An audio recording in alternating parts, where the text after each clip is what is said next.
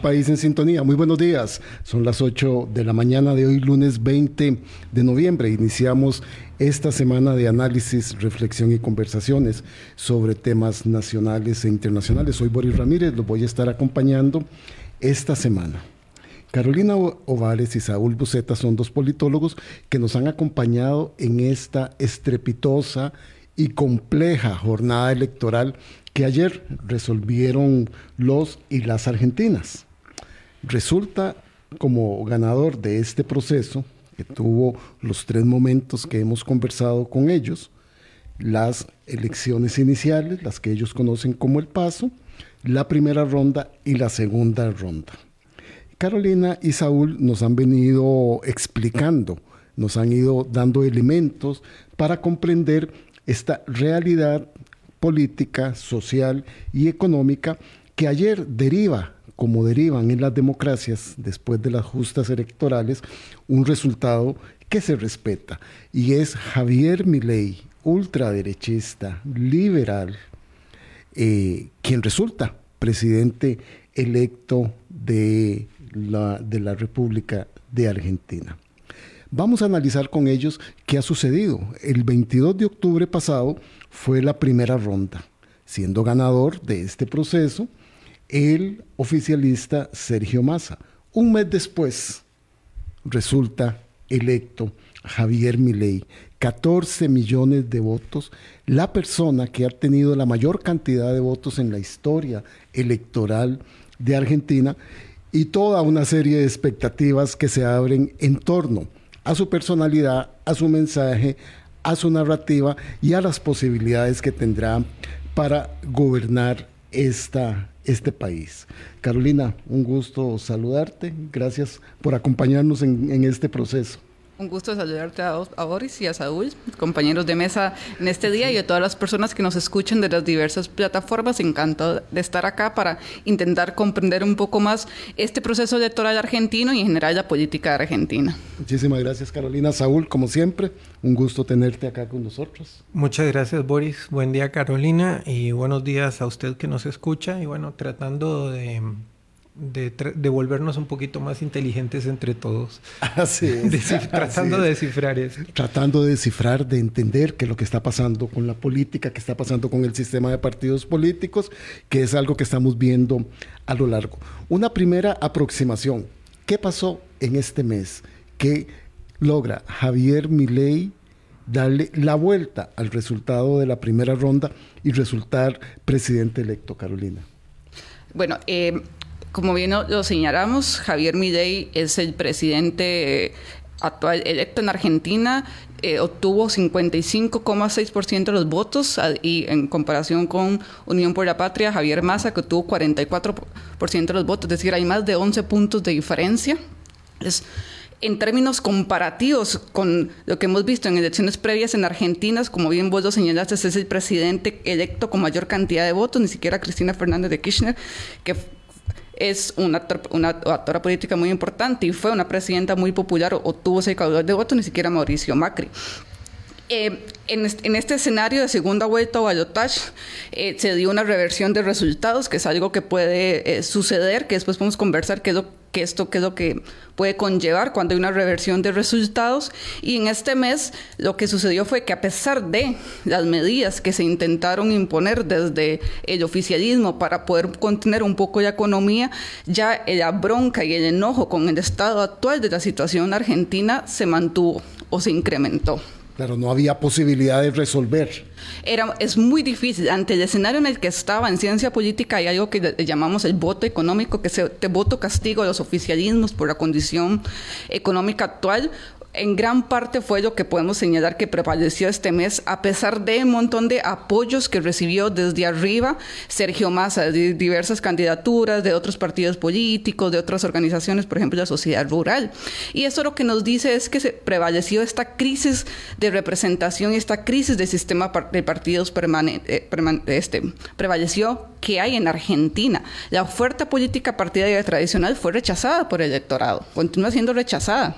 La libertad avanza. Saúl cambió el color del mapa político en Argentina. Se volvió morado y no por sapricista, pero eh, ahí lo que, lo que uno tiene que comprender es que eh, aparte del trasvase prácticamente total de votos de Patricia Bullrich, también estuvo el trasvase del voto de Juan Schiaretti, que es el, bueno, ex gobernador de la provincia de, Córdoba, y que eh, permitió que Javier Milei, eh, junto con el aparato de Mauricio Macri, eh, lograran desarrollar un caudal electoral mucho más allá del que se preveía, porque, digamos, todas las encuestas acertadas, equivocadas o no, con, la tendencia que fueran a favor de cualquiera, digamos, porque siempre hay encuestas que son amigas, de fuego amigo, este, daban que estaba relativamente parejo, pero había un 8% de indecisos que se mantenía. Y ese 8% se decidió 100% a favor de Javier Milei y eso consolidó una ventaja eh, bastante importante de 11 puntos, es decir, que le da un mandato muy claro. Ahora, lo que, lo que queda en el aire realmente, porque en los focus group que se ha estudiado, eh, la gente no cree necesariamente en la agenda de Javier Milei lo que, lo que hizo una parte del electorado es votar en contra del peronismo, otra parte del electorado en contra del sistema. O sea, que dinamitó el sistema, necesitaba dinamitar el sistema. Y finalmente, hay una parte que sí votó esta agenda libertaria eh, de transformación. Pero cualquier, en cualquiera que sea el caso, lo que tenemos es un voto eh, que, como bien explicaba Carolina, eh, al gobierno no le alcanzó, al presidente de facto, eh, Massa, ¿verdad? Eh, para reconstruir una épica y reconstruir una idea de país, ¿verdad? Yo creo que en ese sentido Javier Milei logró establecer una dicotomía entre cambio y continuidad y entendiendo que la continuidad era algo que no, no le beneficiaba a la gente. En este mes Carolina, fue tan contundente el apoyo para el resultado final de ayer domingo en las urnas argentinas, el apoyo que le dio el expresidente Mauricio Macri y la excandidata Patricia Bullrich a Javier Milei para que lo llevara a lo que es entendido allá en Argentina como una paliza electoral que recibió ayer? Sí, parece que sumó en lugar de, de restar, porque casi que 8 de cada 10 votantes de Patricia Bullrich votó por Javier Midey, entonces lo que se conocía como el voto huérfano, que era este electorado que había votado por otras opciones en las generales, porque en las generales no solo competía Sergio Massa y Javier Midey junto con sus candidaturas vicepresidenciales, también estaba Patricia Burrich, también estaba Miriam Breckman y Juan Schiaretti de Córdoba. Entonces, gran parte de este, eh, este voto huérfano se fue hacia Javier Milley y, de 8 de cada 10 votantes de Patricia Bullrich también votaron por él. Entonces sí, sí hubo un traslado de, este caudal electoral y otro dato que puede ser interesante es que no el voto blanco fue muy poco, menos de 2%, entonces el electorado realmente sí se si escogió alguna de esas dos opciones, porque la participación electoral prácticamente se mantuvo similar, hubo 1% de, diferencia. Entonces, la gente fue a votar igual, las personas fueron a votar y escogieron en gran parte a Javier Milei, y sí parece que le sumó este Mauricio Macri, no solo eso, también porque le sumó fiscales partidarios para el día de, de las elecciones, que esto es algo que se necesita en Argentina, porque los fiscales partidarios son los que están vigilando que las boletas se mantengan en el cuarto oscuro, que es el lugar donde se va a votar.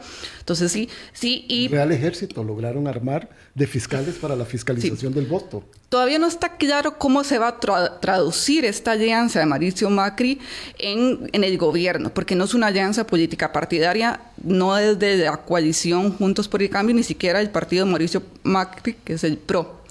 Todavía no sabemos bien cómo se va a traducir esto, si se van a repartir o no ministerios, eh, cómo se va a ver el comportamiento legislativo, que ese es otro, eh, otro este, aspecto que podemos analizar.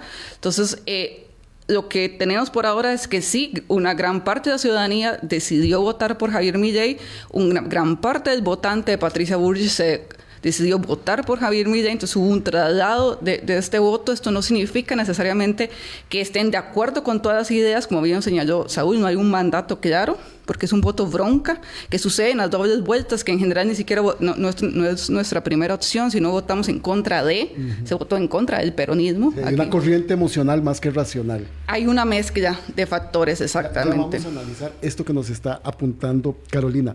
Saúl, ¿cuánto pesó también la moderación que mostró eh, de octubre al día de las elecciones ayer el candidato Javier Milei? ¿Se le dio más contenido? ¿Cuánto pesó también la campaña del miedo que impuso eh, eh, su opositor, Sergio Massa, y su grupo, diciendo que con Milei llegábamos a una ruptura, que Argentina llegaba a una ruptura? A mí me parece que pesó más eh, la contención de Milei que la campaña del miedo. Y me explico. Em, Javier Milei es una persona que no tiene freno de ningún tipo, pero está rodeado de personas que son peores que él en términos verbales y de inteligencia emocional. Eh, hay diputados electos que, realmente son personas deleznables y, que hablan de una forma eh, bastante, podríamos decir, peligrosa por ponerlo en términos muy, muy, muy eh, blanco y negro. Simples. Y simples, además. Pero ¿qué sucede? Que a estas personas se las llamó al silencio. Y fue una llamada al silencio que vino no de mi ley, sino por orden de Macri. Porque sabían que cada vez que esta gente abría la boca, se venía, se venía un problema. De hecho, mi ley no crece tanto, creció un 7% entre las PASO y las elecciones generales, porque en parte hubo una candidata que empezó a hablar de que la paternidad debería ser optativa. Es decir, que si, por ejemplo, eh, una mujer quedaba embarazada, el padre tenía 15 días para decidir si quería hacerse cargo o no. ¿Verdad? Porque de la misma forma y como la mujer podía abortar, e, ese tipo de razonamiento. Bueno, estas barbaridades calaron en el electorado. Y fueron contenidas entonces en todo el equipo de campaña. Claro, ahí hubo una contención. Y para mí eso pesó mucho más que la campaña del miedo, porque la campaña de miedo, que era real, que, se basaba en hechos y dichos correctos y comprobables de, de mi ley, no tenían un correlato porque ya no se, ya encontraba a mi ley diciendo barbaridades y ya no se encontraba al equipo diciendo barbaridades. Entonces, en ese sentido, por muy duro que fuera la campaña del miedo, había que recurrir a un archivo que en esta época, por, muy corto que haya pasado el tiempo, en esta época de tanta sobreinformación, básicamente la gente lo perdió. Pero también no nos olvidemos que hay mucho enojo contra el gobierno, hay mucho enojo contra la clase política en general, ¿verdad?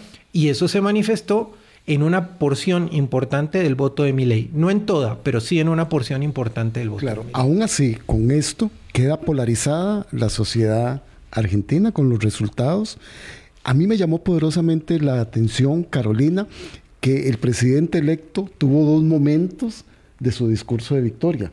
Uno, dentro del, hotel donde estaban, comedido, si bien él llama a que se inicia la reconstrucción de, de Argentina, este, le da un mensaje contundente a que se acabó, se acabó el clientelismo, se acabó el Estado en un papel empobrecedor, dado los subsidios enormes que da el, el gobierno argentino, pero después sale, sale a la calle donde están sus simpatizantes y su discurso se enciende mucho más. Es, ese, es, ese, es esa realidad que se vivió de un Milei contenido para llevar tranquilidad a las urnas, pero ya en el ejercicio del poder nos vamos a encontrar al que conocíamos anteriormente. Sí, eh, durante la campaña, el mismo Javier Milley eh, se controló un poco en la forma de expresarse, en su tipo de, declaraciones y etcétera. Incluso algunas medidas que ya había estado señalando en los últimos tiempos empezó a contradecirse. Siempre eh, mantuvo la dolarización y el cierre del Banco Central, eso sí lo mantuvo. también su como su visión de un mundo, su, visión de Estado-sociedad, y esto se va a traducir en políticas públicas, eso sí lo mantuvo, pero sí se, vio un Javier Milei mucho más mesurado y controlado. Ya en el discurso de campaña, incluso el que, el que se televisó más y el que lo dio en, lo que se conoce como el búnker, que es el lugar donde estaba, em, ya la lectura, parece la lectura que él mismo hizo, obviamente es una lectura que él ganó, y eso es, y eso es cierto, él ganó, pero también parecía ser una lectura que él considera que prácticamente tiene un cheque en blanco para gobernar. Que eso pues podemos analizarlo que no necesariamente, no, la legitimidad de origen no te da un cheque blanco para gobernar. Y es la lectura él sí, porque él mismo señaló eh, que va a reconstruir Argentina, que ya ahora es el fin de la decadencia, ya los solo argentinos del bien, ya es un elemento en que está polarizando, porque entonces a los argentinos que no son de bien, él no, no, no está dirigiendo su discurso. A pesar de que los llama y le dice, vengan a formar parte del gobierno, no importa de dónde vengan y qué hayan hecho anteriormente. Sí, él mismo, él mismo, también él mismo dijo que es el, primer presidente libertario de Argentina y etcétera. Y ya fuera, sí, cuando ya estaba frente a las personas que votaron por él, sin duda fue un discurso mucho más incendiario, eh, un discurso donde él va a intentar arrasar y hacer y ser el cambio. A lo que viene es lo que no, pues no, no sabemos, pero sí fue un discurso de ese tipo. En ese otro discurso él habla de que existe la circunstancia de llegar a una hiperinflación y además aprovecha, porque en el discurso de aceptación de la derrota, Sergio Massa dice, hasta aquí llega mi carrera política. Entonces no está claro si su carrera política llegaba hasta ese momento si va a renunciar como ministro de Economía, si va a terminar su gestión gubernamental hasta el 10 de diciembre y entonces deja deslizar Sergio Massa que la responsabilidad a partir de ahora es completamente del presidente electo Javier Milei Saúl. Sí, eh, déjame retomar, si sos tan amable. Por favor, por favor, Un poquito lo del discurso. Eh, a mí me parece que el discurso de Milei tanto dentro como fuera del búnker, fue un discurso incendiario, polarizante y preocupante. y voy a, voy a citar un par de cosas. Cuando efectivamente Carolina señala con, con, muy, con mucho tino el tema de los argentinos de bien, él dice, al que se oponga con la ley, con todo. Con todo, sí. ¿Qué significa al que se oponga? Al que salga a protestar. Y acá va a ser fundamental el rol de las Fuerzas Armadas y el rol de las Fuerzas de Seguridad. Si las Fuerzas Armadas y las Fuerzas de Seguridad no le ponen un freno a este tipo, en Argentina podríamos tener un retroceso de 47 años en materia de derechos humanos, poco más en materia de derechos humanos. Como primer punto. Ahora, el otro que dijo dentro del discurso, que lo repitió afuera, es que no va a haber gradualismo, que va a venir por todo. Que no hay tibieza. No hay ni medias tintas. Ni medias tintas. Y es la primera vez que yo escucho a cualquier político en el mundo encenderse hablando del, déficit fiscal como si estuviera hablando de la tierra prometida.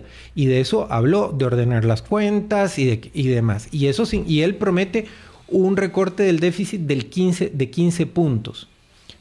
¿Cómo lo va a lograr? Esa es, esa es otra pregunta. Habla de un horizonte de 35 años para volver a convertir a Argentina en una potencia, mundial. Y esto te habla claramente de, eh, de esta historia, de, los, de una doble historia que tenemos los argentinos, ¿verdad?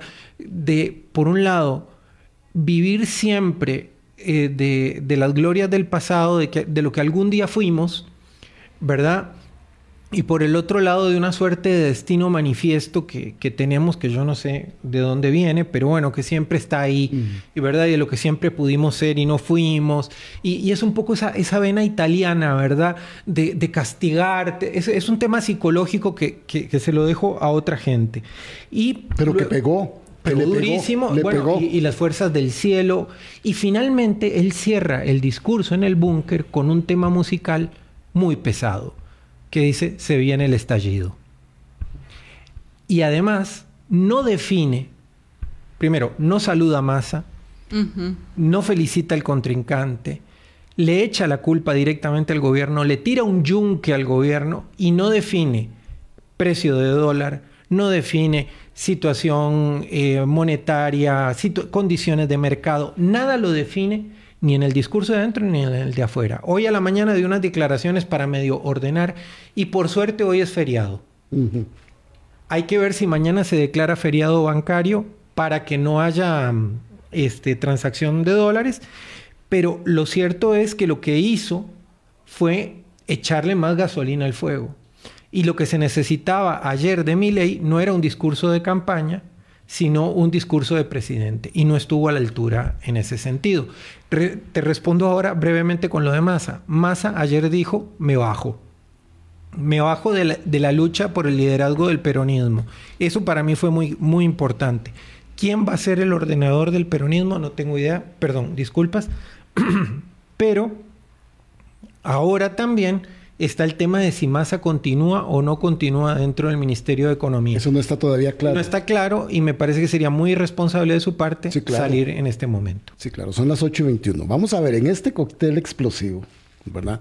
Del que estamos conversando, cuáles son los márgenes de organizar el gobierno que tiene el presidente electo Javier Milei para tomar el poder el 10 de diciembre, que es ya dentro de tres semanas en qué condiciones va a gobernar, quiénes lo van a acompañar y cómo va a emprender lo que él dijo. Vamos a cumplir las promesas a rajatablas sin gradualismos. 821. Ya regresamos. Los politólogos Carolina Ovares y Saúl Buceta, hoy con todos ustedes acá en Hablando Claro. Colombia con un país en sintonía 824. Los politólogos Carolina Ovares y Saúl Buceta hoy nos siguen acompañando en este proceso que hemos tenido con ellos de tres programas para entender las complejas este, elecciones que ayer dieron como resultado a Javier Milei como presidente electo de la Argentina. Hay, hay, muy poco tiempo, ¿verdad?, entre el, el resultado electoral y el asumir el gobierno las condiciones de la ciudadanía son una ciudadanía polarizada, demandante y vigilante. Bien exponía Saúl que el presidente electo no define en ninguno de sus dos momentos del discurso de victoria, dentro y fuera del hotel donde estaba concentrado, las líneas generales, que no hubo un discurso de un mandatario que llama a la calma, que llama a la gobernabilidad. Carolina, ¿cuál es el escenario que tiene Javier Milei para armar? Porque tiene que armar todo un equipo para empezar a gobernar. ¿Estará el presidente, el expresidente Mauricio Macri detrás de él colocando fichas? ¿Cómo va a ser esa relación? De apoyo que le dio Macri y Patricia Bullrich ya en el resultado final de la conformación del equipo de gobierno y de las condiciones de gobernabilidad que tiene? Esa es una muy buena pregunta, Boris. Creo que aquí eh, podríamos pensar lo, que sucede en las dobles vueltas, ballotage dobles rondas electorales cuando hay reversión de resultados, como en estos casos, porque una gran distribución del poder se dio en las elecciones generales, que ahí es donde se distribuyó quienes van a llegar al Congreso tanto en el Senado como en la Cámara Baja de Representantes de Diputados, porque Argentina es federal. Entonces, esa distribución del poder ya está establecida. Ya está establecida y en, y en, esa la libertad avanza de 257 diputados que está conformado el Congreso de Argentina, obtuvo sol, eh, 34. 8. 38, perdón, 38 obtuvo, sí. Entonces, eh, está muy lejos de lograr algún tipo, obviamente, de, mayorías necesarias, va a requerir formar alianzas y en ese sentido, eh, Juntos por el Cambio obtuvo 93 diputaciones, no necesariamente todas las personas que fueron electas por Juntos por el Cambio van a ir a votar en la misma línea que la libertad avanza y la primera minoría en el Congreso es Unión por la Patria, el oficialismo actual con 107 diputaciones de 257. Para hacer quórum se requiere 129. Entonces, ninguno tiene, ninguno tiene, mayoría. suficiente. Habrá que ver con quién va a lograr negociar, cómo va a lograr negociar estos temas. Y en el Senado también, de 72 senadores, eh, pasó de 0 a 8 porque no, no tenía ningún tipo de representación. El peronismo sigue siendo la principal este, fuerza en el Senado, tiene 34. Y para hacer quórum se requiere 31. Entonces, sí están, 37, eh, perdón, sí, casi que el peronismo está alcanzando este, obtener mayorías por sí mismas en el Senado y para pasar un proyecto de ley se requiere que se apruebe en la Cámara Baja y en la Cámara Alta. Entonces, en, en temas del, del Congreso, como está conformado, ahí ya tiene difícil, la libertad este, avanza. Eh, queda por ver si la alianza con Mauricio Macri se va a a traducir en apoyos legislativos, pero no, no necesariamente todos juntos por el cambio, porque ahí también está otro tipo de partidos políticos que ya señalaron que van a ser oposición, como la Unión Cívica Radical. Argentina federal. Esto quiere decir que de 24 provincias eh, hay jefes de gobierno o gobernadores que tienen sus propios recursos de poder y muchos diputados. Tienen sus autonomías. y muchos diputados nacionales responden a los gobernadores, no al presidente. Y la Libertad Avanza no tiene ni un solo gobernador.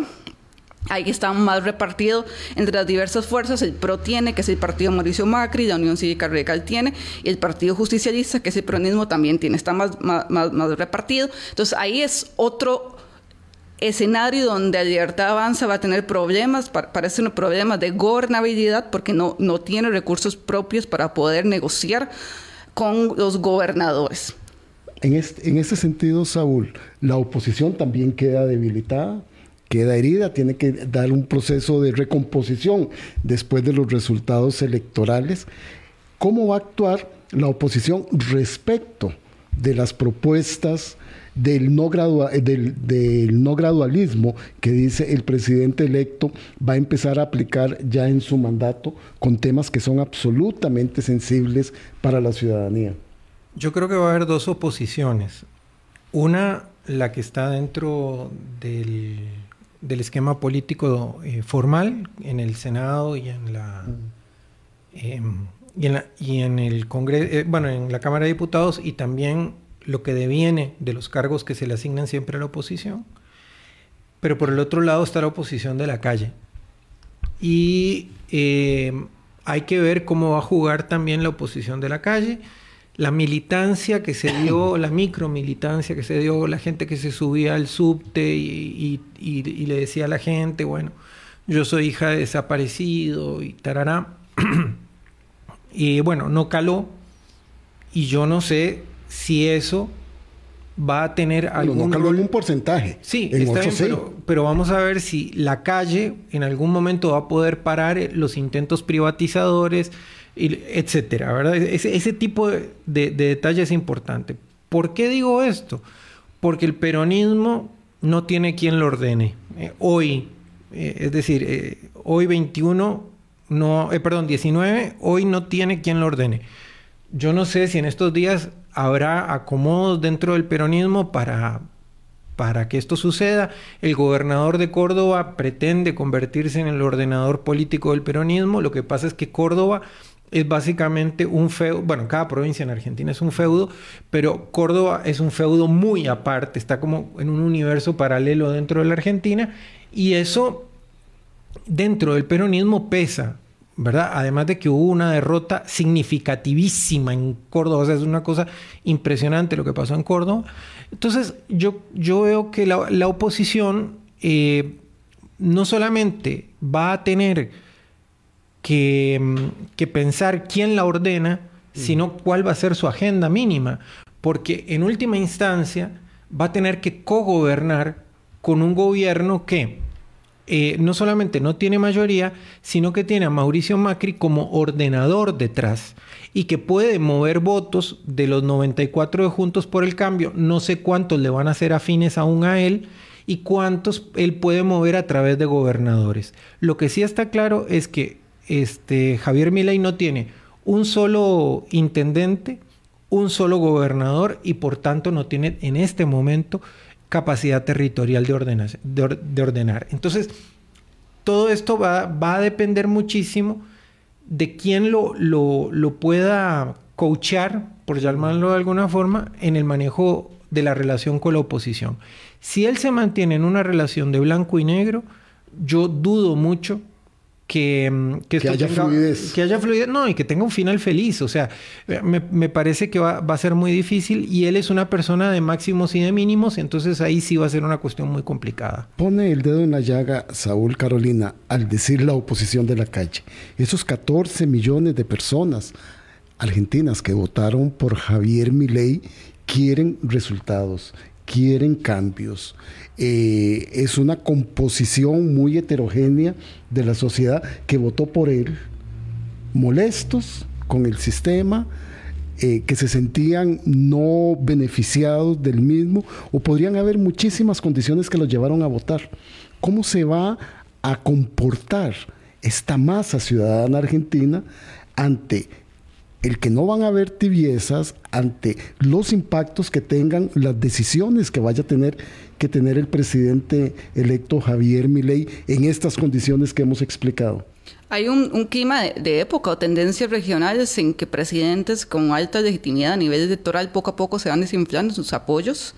Lo vimos en, en Chile con Gabriel Boric, lo estamos viendo con Gustavo Petro en Colombia, por ejemplo. Y esto puede ser que le suceda a Javier Milei si él no cumple con todas las promesas que él ha señalado y sus promesas es un cambio total. y esto cambio total lo que me parece señalar en gran parte del doctorado lo que, lo que quiere es orden, orden, incertidumbre y estabilidad. Eso es lo que, lo que lo traduce en este cambio. Y al ver estas condiciones en las que va a asumir, en donde es, tiene un 14% apenas de, representación en la Cámara Baja, en el Senado también es muy, es, es muy baja su representación, no tiene gobernadores, tiene una mala relación, va a tener una mala relación con los movimientos sociales, que son muy fuertes en Argentina. Entonces, todas estas condiciones parece ser que le van a dificultar llevar a cabo su, su proyecto político y él las promesas que hizo las va a intentar cumplir, no, pues, no, no tenemos por qué pensar que no. Y además una gran parte del electorado le votó por eso. Entonces, si no y él se lo reitera. Y, y, y, como bien señalas vos, Borges, es una sociedad polarizada, demandante y vigilante. Entonces, si él no cumple pronto con lo que ha señalado, posiblemente eh, haya un problema de paz social en Argentina, porque ya actualmente las condiciones están mal. Están dadas. Eh, y están 140% de inflación interanual, 40% de, de este, pobreza en, en, el país, 6 de cada 10 niños viven bajo la línea de pobreza. Ya es una condición social y económica por diversas causas mal si tenés un gobierno que te prometió un cambio en ese sentido y no lo cumple pronto, aún más se va a profundizar esta crisis social y económica y esto puede traer problemas para la paz social del país. Tratemos de, explicar esto, eh, Saúl, con dos casos específicos. La dolarización y los recortes a los programas eh, sociales en Argentina. ¿Qué estaría esperando esa ciudadanía que votó por él? De la dolarización y cómo, como nos explicaba anteriormente Carolina, ¿verdad? una política de subsidios estatales sostiene a muchas de las familias argentinas y a otros sectores. Yo tengo la hipótesis que la, el curso de acción que quiere mi ley es desatar una hiperinflación eh, para poder justificar una dolarización. No obstante, el presidente de la Corte Suprema de Justicia dijo que la dolarización es inconstitucional. Bueno, para verdad es el tiempo y cuando tenés un país en llamas, no hay ley que valga. Claro, y con un, con un caudal electoral fuerte que te permite arrancar. Y con, el país, en llamas, hay que ver para dónde, para dónde se mueve la Corte. ¿Verdad? Yo en eso todavía tengo mis dudas. Sin embargo, hay un antecedente. Argentina ya estuvo dolarizada. Cuando estuvo la época de la convertibilidad, en la que cada peso que circulaba en la calle era porque había un dólar de reserva. El problema es que cuando se acabaron los dólares en Argentina, porque se acabó la fiesta de la privatización y Argentina no exportaba porque era una economía completamente abierta y entonces no tenía capacidad de producción propia, bueno, resultó que Argentina explotó por los aires en el 2001. Claro, un estallido en el 2001, un estallido social. Bueno, sí, pero fue una, cosa impresionante. Yo estuve, yo estuve en la Navidad del 2000 en Argentina y yo te juro ah, que se cortaba el ambiente con un cuchillo. Por supuesto. Y cuando explotó en el 2001, en diciembre 2001, ¿verdad? que diciembre es la época de los estallidos, bueno, hay que tener cuidado, ¿verdad? Hay que tener mucho cuidado porque esto puede terminar igual con la dolarización. Ahora, la hiperinflación lo que haría es licuar los eh, subsidios, hacer que los subsidios no valgan nada.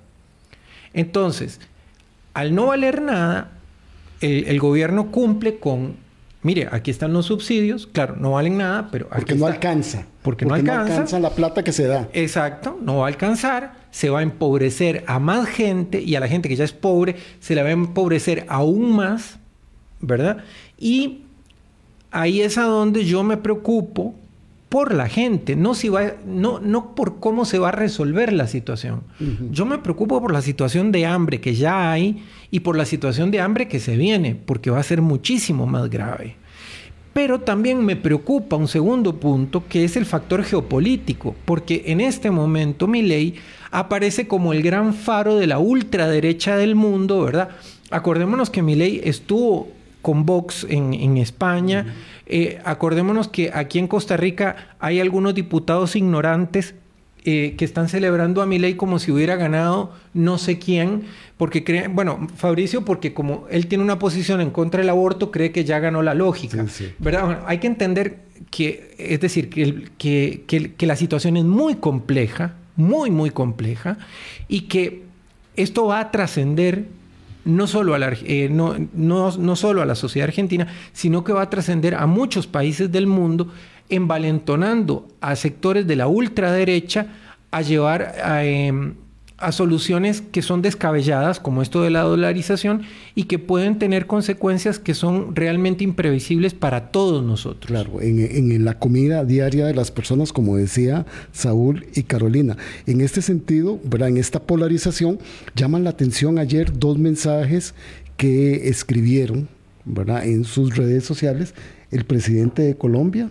Gustavo eh, eh, Petro, diciendo, ¿verdad?, que, le daba dolor por la Argentina lo que había pasado.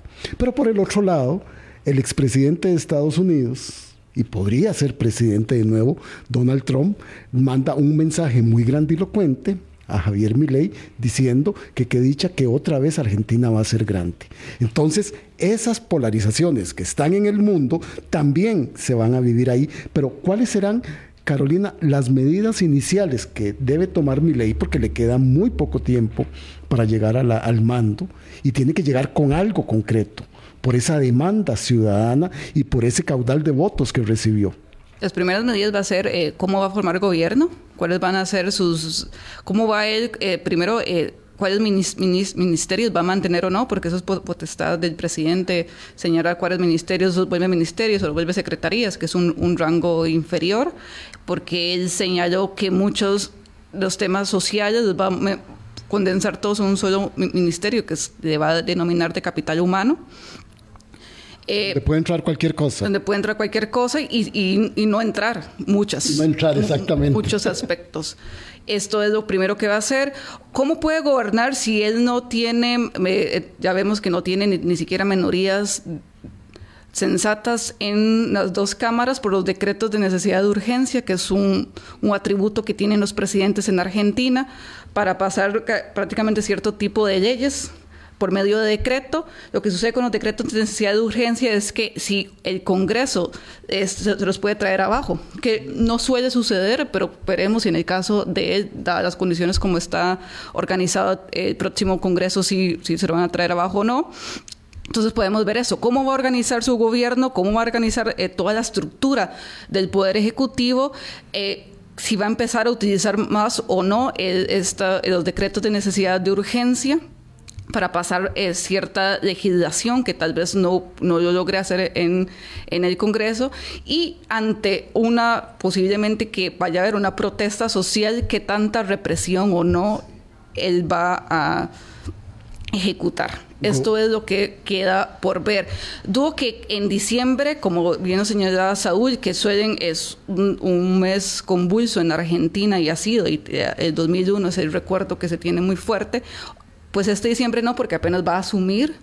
Veremos dentro de un año. También hay otro asunto que nos puede resultar interesante, es que las condiciones macroeconómicas de Argentina no necesariamente van a ser peor. Ya se sabía que eh, hubo una sequía este año que afectó un montón, ya no va a estar, entonces posiblemente algunas condiciones macroeconómicas puedan mejorar. Puedan mejorar, por eso... Que eso derive al bienestar de las personas es es lo que queda por ver porque para eso se, necesitan políticas públicas y para eso está el poder ejecutivo que es que es ellas que las tiene que crear principalmente. Y, gobernar con decreto es una cuestión que impide el diálogo que impide la negociación. Son las 8 y 43 vamos a hacer nuestra segunda pausa. Los politólogos Carolina Ovares y Saúl Buceta hoy en Hablando Claro eh, haciendo una reflexión en torno al resultado electoral en Argentina, las condiciones de gobernabilidad del presidente electo Javier Milei y veremos en esta segunda parte el de otras figuras que están cercanas a él, como lo es la vicepresidenta electa Victoria Villarruel, que toca un tema muy epidérmico y muy sensible de la sociedad argentina. 8.43, ya regresamos. Colombia. Con un país en sintonía, 8.45. Carolina Ovares, Saúl Buceta, ambos politólogos, nos han acompañado, eh, a Vilma y a un servidor, este, desde el resultado de las elecciones de paso en este proceso de esta complejidad que ha tenido el proceso electoral argentino que ayer se resolvió en democracia, como se resuelve en las urnas electorales con la victoria de Javier Milei como presidente electo y de Victoria Villarruel como vicepresidenta electa de Argentina. 10 de diciembre será el cambio de mando. Eh, estamos expectantes de lo que suceda. Hoy no, como nos explicó Saúl, que es feriado allá en Argentina, sino a partir de mañana las primeras medidas de conformación del gabinete y otras que tendrá que ir tomando eh, Javier Milei. El papel de la vicepresidenta electa Victoria Villarruel, que toca un tema muy sensible que tiene que ver con eh, los desaparecidos y los asesinatos en épocas sombrías que vivió tristemente Argentina, cuál va a ser Saúl y que vuelve a traer unos temas que no están resueltos en la historia de este país. Em, bueno, Victoria Villarruel va a ser presidenta del Senado por, por un tema constitucional, como lo es ahora Cristina Fernández.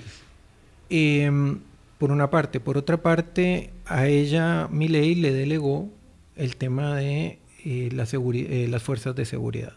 No obstante, Mauricio Macri claramente le marcó la cancha a Milei y le dijo este, que él quería que Patricia Bullrich se, eh, se, encargara de las fuerzas de seguridad.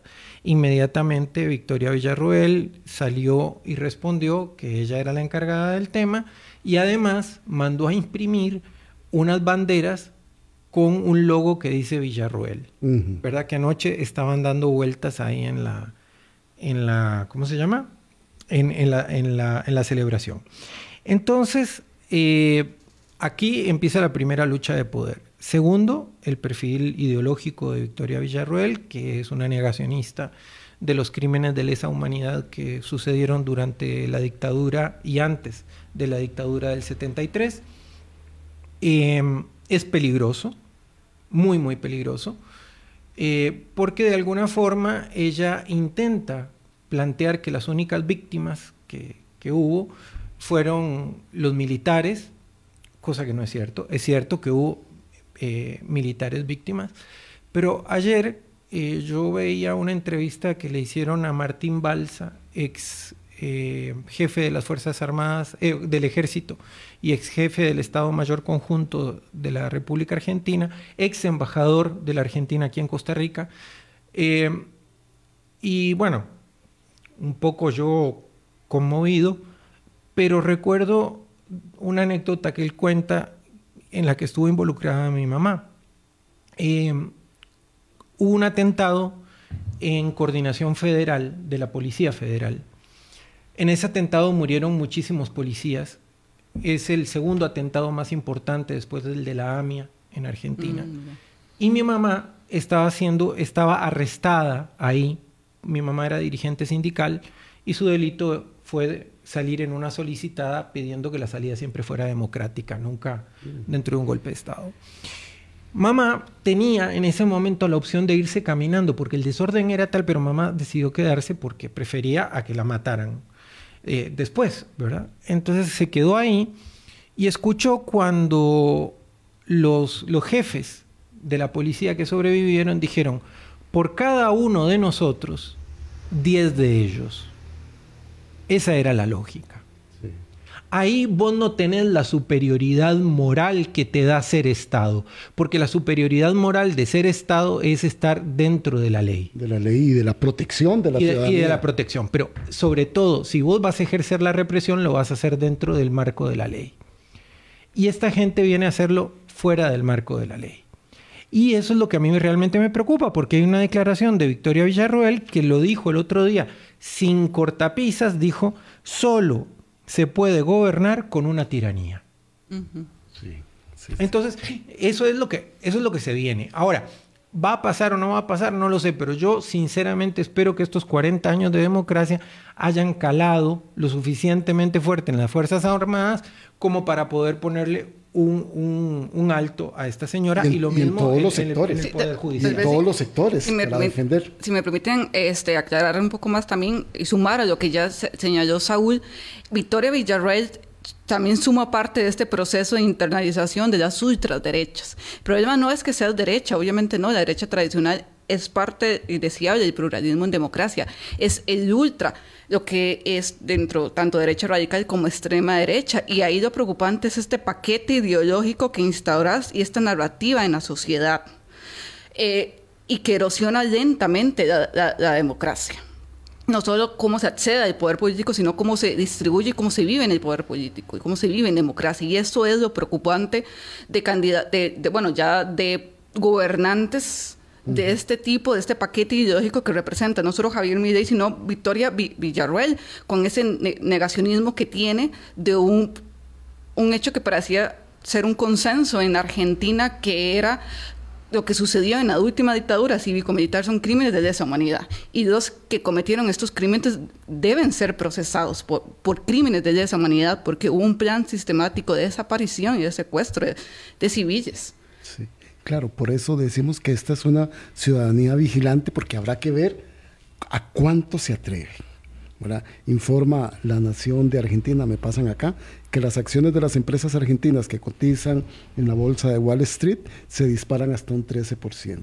Entonces, a eso vamos a ir viendo, ¿verdad? Ayer, Yo no entiendo mucho lo del tipo de cambio allá en Argentina por la cantidad de tipos de dólares que hay, pero el dólar cripto ayer había subido.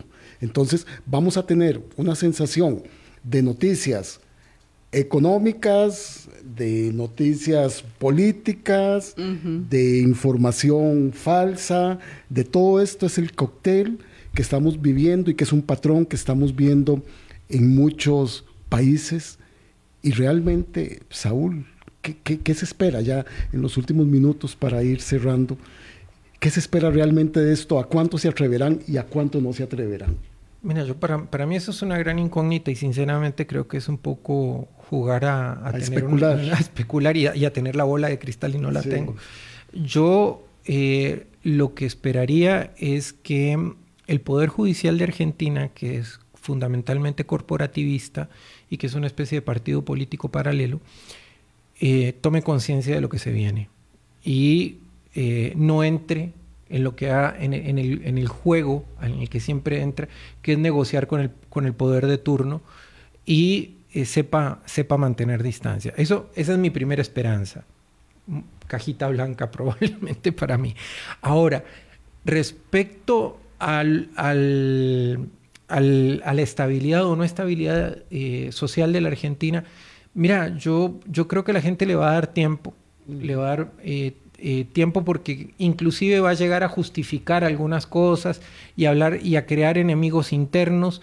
Siento que, mm, aunque mi ley ayer con mucho tino dijo, bueno, eh, no somos agresivos, no ataquemos al otro, etcétera, etcétera, vienen épocas de, mucha violencia interna y política y creo que va a depender mucho de quienes estén al lado de mi ley, de de cómo se va a apaciguar esta situación. Esa, es mi, verdadera preocupación, la vida de la gente. Lo demás siempre se va a poder reparar. Siempre se va a poder reparar en algún momento. Lo cierto, como dice Saúl, es que el electorado le daría tiempo. Pero los impactos de las medidas que se tomen, según determine el nuevo gobierno, sí van a tener incidencia directa y rápida.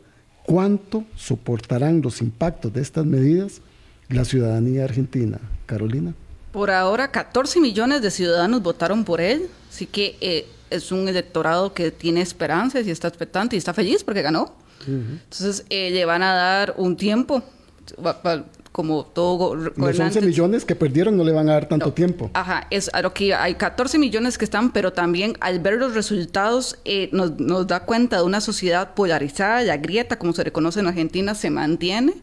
Si bien esta era el discurso de Sergio Massa, la, grieta se mantiene, es una sociedad polarizada y esos 11 millones 500 mil que no lo apoyaron, no lo van a apoyar nunca.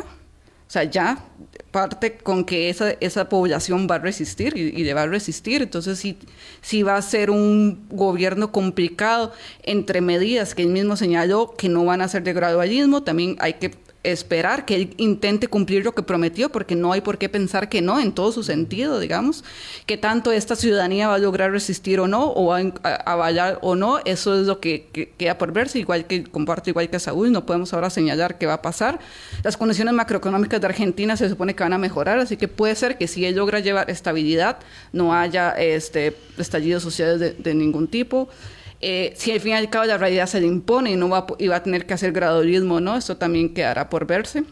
Así que es un escenario abierto. Lo que queda claro que al quedar abierto este escenario seguiremos dándole seguimiento a lo que suceda en la Argentina y por supuesto Carolina y Saúl no se acaba acá, no se acaba en este momento a pesar del resultado electoral que sigamos eh, analizando, vigilando y también sacando eh, enseñanzas de lo que se viene para Argentina. Muchísimas gracias, Carolina y Saúl, y a todos ustedes. Son las 8.56. Nos encontramos y nos vemos mañana. Que la pasen muy bien. Gracias.